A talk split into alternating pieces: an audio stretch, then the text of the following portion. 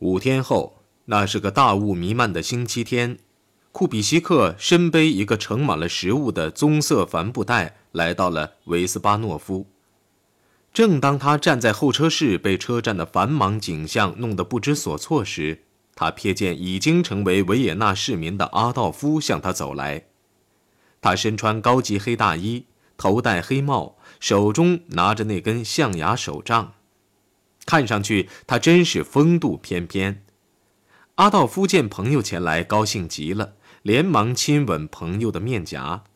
两人各自拎着口袋的一边，消失在沸腾的闹市中。那时天色已黑，但湖光灯将车站广场照得如同白昼。他们跨进威武雄壮的斯通帕加斯二十九号的宽敞的大门，走过一个小小的院落。来到了一座较破旧的楼前，他们艰苦地沿着黑暗的楼梯走上二楼。房内到处是画稿。阿道夫在桌上铺好一张报纸，将自己仅有的食物——牛奶、香肠和面包放在桌上。库比西克将这些食品推在一旁，像魔术师似的。从帆布口袋里将烤肉、刚烤好的面包、奶酪、果酱、咖啡等一件一件取出来。是啊，据说阿道夫曾喊过：“这才叫有母亲呢。”吃完饭后，希特勒坚持要带已经疲惫不堪的朋友出去逛市容。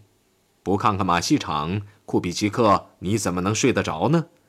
首先，阿道夫带他参观了辉煌的歌剧院。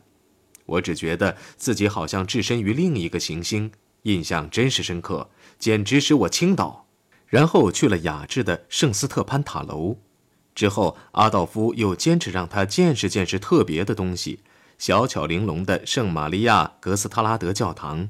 但是由于雾色迷茫，库比西克看不见多少东西，巴不得早点回去。但一直到深夜过后，他们才回到家。库比西克连忙爬进房东老太太给他收拾好的地铺。因为房间太小，住不下两个人和放一架大钢琴，善于言辞的阿道夫说服了查克雷斯太太，将他的大屋换给他们。他们同意增加一倍的租金，即每月二十克朗。没想到钢琴占地太大，而踱步又是阿道夫之必须，所以室内的家具便又重新安排了一番。给阿道夫腾出了三步长的空地。不到两天，库斯特尔便在音乐学院登记上了，还通过了入学考试。我没想到我的朋友这样聪明。希特勒简短的评论说：“对此后几个星期内库比西克所取得的进步，他也不感兴趣。”一天，库比西克的一个年轻漂亮的女同学来访，他竟大闹了一通。他走后，希特勒一边踱步，一边大放厥词说。女人求学那是胡闹。库比奇克觉得阿道夫神经错乱，因为一点点小事竟大发雷霆。无论库比奇克做什么，总不合希特勒的口味，使我们很难在一起生活。他与世不合，在挣扎，在他看来，处处都存在不义、仇恨和敌对情绪。其实，希特勒自己的落地才是根本的原因。一天，他突然大声痛斥美术学院。这样，他仇视的原因便昭然若揭了。都是些头脑硬化的老顽固官僚，都是些不通情达理的蠢货，整个学院都该炸掉。他脸色铁青，双眼放射着仇恨的光芒。后来，他终于泄露了真情：原来他被赶出来了，落选了。现在该怎么办？库比西克关心地问。希特勒在桌旁坐下，开始看书。没有关系。他平静地回答说：“尽管他奢谈有决心取得成功，他仍不得不依靠罗勒教授的帮助。几次，他手中提着皮包前往这位名扬四海的舞台设计师的画室，却没有胆量去敲门。最后，他把介绍信撕得粉碎，省得日后再受他的引诱。他这一举动可能是怕自己的作品不够水准所致，也可能是内心之失败感使然。”或者完全是因为罗勒名望过高而不敢去求见。在希特勒离开林茨后约一个星期，梅洛夫先生得到津贴办公室的通知，得知宝拉和阿道夫·希特勒每人每年将得到三百克朗，一直领到年满二十四岁。津贴办公室授权梅洛夫先生全权处理每年应领的六百克朗，而他则决定每月分给每个孤儿二十五个克朗。这笔定期款子毫无疑问给希特勒带来了新的希望。但是，假定遗产中的六百五十个克朗仍大部分归他所有，生活仍是相当艰苦的。他的同寝室的同学后来说，希特勒常常挨饿，一连五天他都靠牛奶、面包和黄油度日。库比西克从不知道希特勒究竟有多少钱，他猜想希特勒一定为钱少而暗暗含辱。有时候他一生气便高声怒喊：“真是牛马不如的生活！”希特勒一星期要去伯格戏院或歌剧院几次，所需要的费用都是靠省吃俭用得来的。例如，裤子是放在席子底下熨的。希特勒也不愿与女孩子们坐在一起，因为女孩子们所追求的不外乎是打情骂俏。在不准女人进去的舞场里，他花两克朗的高价，硬要库比西克与他同行。较长的歌剧，他们是从未看完便离场的，因为他们必须于晚上九点四十五分离开，赶在斯通帕加斯九号关门前到家，否则就要给看门人小费。回房后，希特勒便强迫库比西克将没有看完的部分用钢琴弹出来给他听。瓦格纳的作品，希特勒是百听不厌的。即使库比西克要去看威尔第的作品的首轮演出，希特勒也要拉他去皇家剧院看瓦格纳作品的第二轮演出。瓦格纳的音乐使他心旷神怡，使他寻进他所需要的神秘世界，以忍受他那狂乱的天性所带来的紧张。阿道夫最喜欢的罗安格林，他们就在一起看了十次。诗歌会也同样使他入迷。他常常援引第二幕里的几行诗：“我仍不能成功，感觉到了，但我不能明了，不能留住，也不能忘怀。若直之，又不能衡量。”有几次，库比西克引诱他去看了威尔第的歌剧，但希特勒只赞同阿依达。他对虚假的舞台效果大加反对。如果没有刀，这些意大利人该怎么办？一天。他听见街头手风琴手在演奏《贵妇与庶民》，便喊道：“那就是你的威尔第！你想想，罗安格林的故事能用手风琴演奏吗？”多少个夜晚，两个年轻人都一起参加音乐会，因为库比西克是音乐学院的，他能搞到免费票。阿道夫居然也开始嗜好交响乐，这使库比西克感到惊奇。希特勒特别喜欢浪漫主义作曲家。韦伯、舒伯特、门德尔松和舒曼，他所喜欢的作曲家还有布鲁克纳、贝多芬和格里格。他们的 A 小调钢琴协奏曲常常使他感动。缺乏金钱，这并未使他的维也纳的光辉变得暗淡。那时正是歌剧和音乐的黄金时代。古斯塔夫·马勒刚退出皇家剧院，并加盟纽约市的大都市乐团，但留下了许多辉煌之作，其中许多是罗勒设计的。尤其著名的是他们合作的作品《黎恩记》以及《戒指》的第一二部分。新任导演费利克斯·文加纳由于删去了马勒的某部作品里的某些情节，招来了某些愤怒。但他仍在完成他的前任没有完成的戒指，由罗勒重新进行舞台设计。顺便提一句，两位导演都是犹太人，在维也纳文学艺术界有成就的人物中，许多都是犹太人，例如雨果、冯霍夫曼斯达尔、阿瑟施尼茨勒、理查德比尔霍夫曼以及赫尔曼巴尔都是犹太人。那时的维也纳正是奥匈帝国全盛时代末期的首府。是个语言混杂、没有统一语言的城市，人口来自奥匈帝国的四面八方，是个光辉夺目的大都会。在那里，生活的乐趣与城市的没落并存。从传统上说，哈斯堡王朝是德国式的，但其城市却是独特的。维也纳不仅是财政金融的首府，也是时装和文化的首府。与德国不同，它是彼此不相协调的民族的熔炉。由于多少世纪以来，斯拉夫人、马扎尔人和意大利人都涌向这里，有个同时代的记者评论道：“他们说这个城市已没有一滴德国血液了。城内有一个波西米亚剧场，一家意大利歌剧院，有法国的歌星，也有波兰人的俱乐部。在某些咖啡馆里，你会读到捷克文、斯拉夫文、波兰文和匈牙利文的报纸，就是没有德文的。你可能是个纯血统的德国人，但你的妻子可能是加利西亚人或波兰人。”厨师是波西米亚人，保姆是伊什特里亚人或者是达尔马西亚人，男仆是塞尔维亚人，车夫是斯拉夫人，理发师是马扎尔人，老师是法国人。不是的，维也纳不是德国城市。那些像阿道夫一样离开了奥地利其他城市和乡村来到维也纳的人们，尽管也许是因为他有着令人不安的矛盾，竟也拜倒在他的魔力之下。维也纳是个魅力和贫民窟混杂的城市，既具有铁一般的传统习惯，又有知识分子们激进的试验；既有思想自由，又有强烈的民族偏见。阿道夫虽然被吸进了闪闪发光的维也纳，但是随着时光的流逝和成功希望的破灭，这个值得怀疑的魔术般的民族熔炉也开始使他反感了。他和库比西克常常空着肚子走出斯通帕加斯那间房子，穿过居住着中产阶级的昏暗的街道，走向辉煌的大楼和华丽的旅馆林立、门前还站着衣着炫眼的仆人的市中心。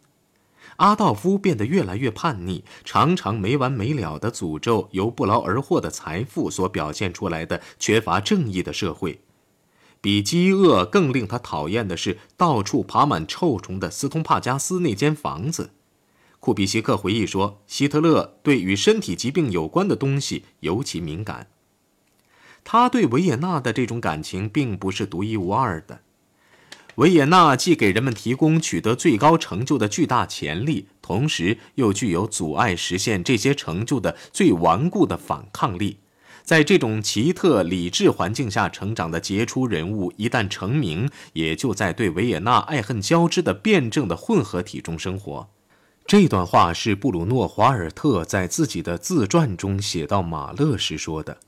在此后五年内，希特勒几乎每月都要看一次马勒的鼓舞人心的作品《崔斯坦》。这部作品由罗勒配上鲜明的色彩布景，橙色的、紫色的和灰色的。总而言之，在维也纳居住的都是些爱民不平者，他们有专门攻击杰出公民的传统。他们嘲笑弗洛伊德的心理分析学，嘲笑阿诺尔德·施恩伯格的声学太现代化，嘲笑奥斯卡·科克契卡的色彩太鲜艳。对霍夫曼斯达尔和施尼茨勒的作品，他们也觉得该批评的东西太多。年轻的希特勒时而如醉如痴，时而愤世嫉俗，常常想方设法打探这座表面华丽的城市的罪恶。库比希克把希特勒看成是有社会良知的病态伤感者。据他说，希特勒自我教育的计划是极不稳定的。他会跑到梅德林区去研究工人的住宅，也会去格林大街和邻近地区考察，一去就是几个小时。回到又脏又小的房内后，他便为首都重新设计。这个青年既是市政计划者，又是建筑师。他一边在门与大钢琴间的过道上来回踱步，一边又强迫库比奇克听他没完没了地讲解谨慎的计划。有一回，他一连失踪三天，回来后，他宣布住宅区应该铲除，并连夜设计工人模范村。晚间，唯一的光源是一盏煤油灯。他常在桌旁坐到深夜，在摇曳不定的灯光下写东西。出于好奇，库比奇克问他在干什么，希特勒便把书写潦草的几页纸递给他。后景是圣山，前景是一块巨大的祭祀石板，四周长满了橡树。两名身强力壮的武士同执一头黑牛，将庞大的牛头按倒在石板的空处。笔直地站立在他们身后的是身穿黑袍的技师。他手执大刀，并将用此刀斩牛头。周围站着许多长着大胡子的人，他们手执长矛，依着盾牌，全神贯注地看着。库比西克摸不着头脑。希特勒解释说这是话剧。他激动地将基督教传至巴伐利亚时的情景描述了一番，山里人不愿接受新的信仰，决心要杀掉传教士。这出话剧恐怕压根儿就没有写完。而其他的呢？比如说写画家穆利洛品的舞剧，有的只有构思，有的则刚刚开始，情节也多数取自日耳曼人的神话或历史。阿道夫有时会写到黎明，把写好的稿子扔到库斯特尔的床上，或者朗读一两页。演出这些戏需要花费巨金，因为他们的场景从天堂排到地狱。库比西克建议他写一些简单点的东西。例如写一部不矫饰的喜剧，这个形容词激怒了希特勒，于是他便把心思转到一项更雄心勃勃的项目上去。这一件事是库比西克无意中提到的另一件事后引起的。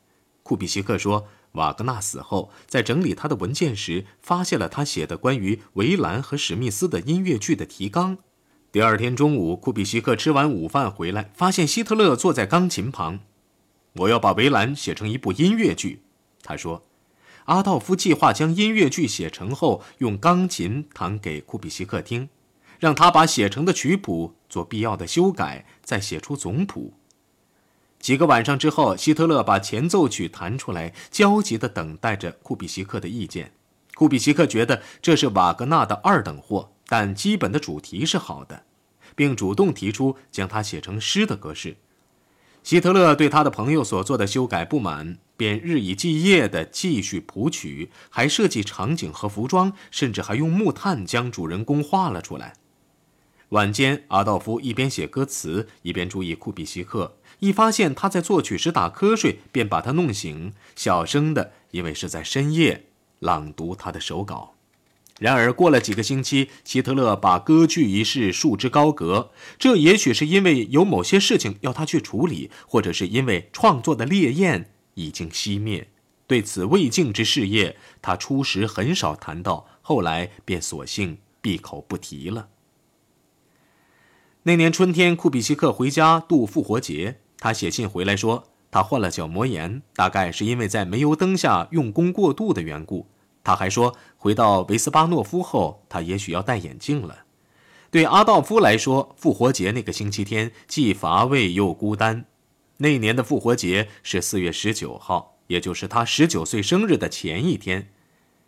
在给库比西克的复信中，希特勒显得心情沉重，但又有幽默感。听到你的双眼要失明的消息，本人满腹哀愁，使弹错的音键会越来越多。你也会读错音符，最终变成瞎子，而我则变成聋子。呸！在林茨的农村住了些日子后，库比西克觉得斯通帕加斯的那间屋子好像变得越来越暗淡无光了。他劝说希特勒到乡间去旅游，在温和的春光中，他们在维也纳森林里度过了几个星期天，还坐着汽轮沿多瑙河顺水而下。一般人认为，在这样的季节里，年轻人往往会思情怀春，但在他们的生活中，性却起着很小的作用。在散步时，姑娘们常狡猾地向他递送秋波。起初，库比西克还以为秋波是递送给自己的，后来他很快发现，他们的目标是阿道夫。阿道夫冷冷地置姑娘们的秋波于不顾。他们没有与女人发生性行为，但晚间却谈论女人。爱情和婚姻一谈就是几个小时，当然与通常一样，谈话总是被阿道夫垄断。他一再坚持说，他必须保持生命的火焰的纯洁性，就是说，他认为根据他之天主教的教养，不论是男人还是女人，在结婚前都得保持肉体和灵魂的贞洁，只有这样才能为民族繁殖健康的后代。然而，性的黑暗面却也常常萦绕在他心头。他一会儿一小时一小时地谈论堕落的性风俗，他猛烈攻击娼妓，不但谴责妓女和他们的顾客，而且也谴责社会。对此，他几乎着了迷。一天晚上，在看完长蝶金特的《春天的觉醒》后，他抓住库比奇克的胳膊说：“咱们一定要去看一次罪恶的阴沟。”于是，他们转身沿着一条又窄又黑的小街走去。那是施皮尔特伯格街，街道两旁是一排排小屋，室内灯火通明，连里面的姑娘都可以看得清清楚楚。姑娘们坐在屋里，衣着不整，并且穿得很少。库比西克回忆说，有的在涂脂抹粉，有的在梳头，有的在照镜子，但他们无时不在注意街上走过的男人。偶尔也会有个把男人在房前止步，与姑娘说上一两句话。然而灯火便灭了。当他俩走到小街的尽头时，转过脸来，又久久地看着这一可怕的情景。回房后，阿道夫又对娼妓问题大发议论，冷漠而客观，似乎与费劳做斗争与否，将之焚毁与否，是他个人的态度问题。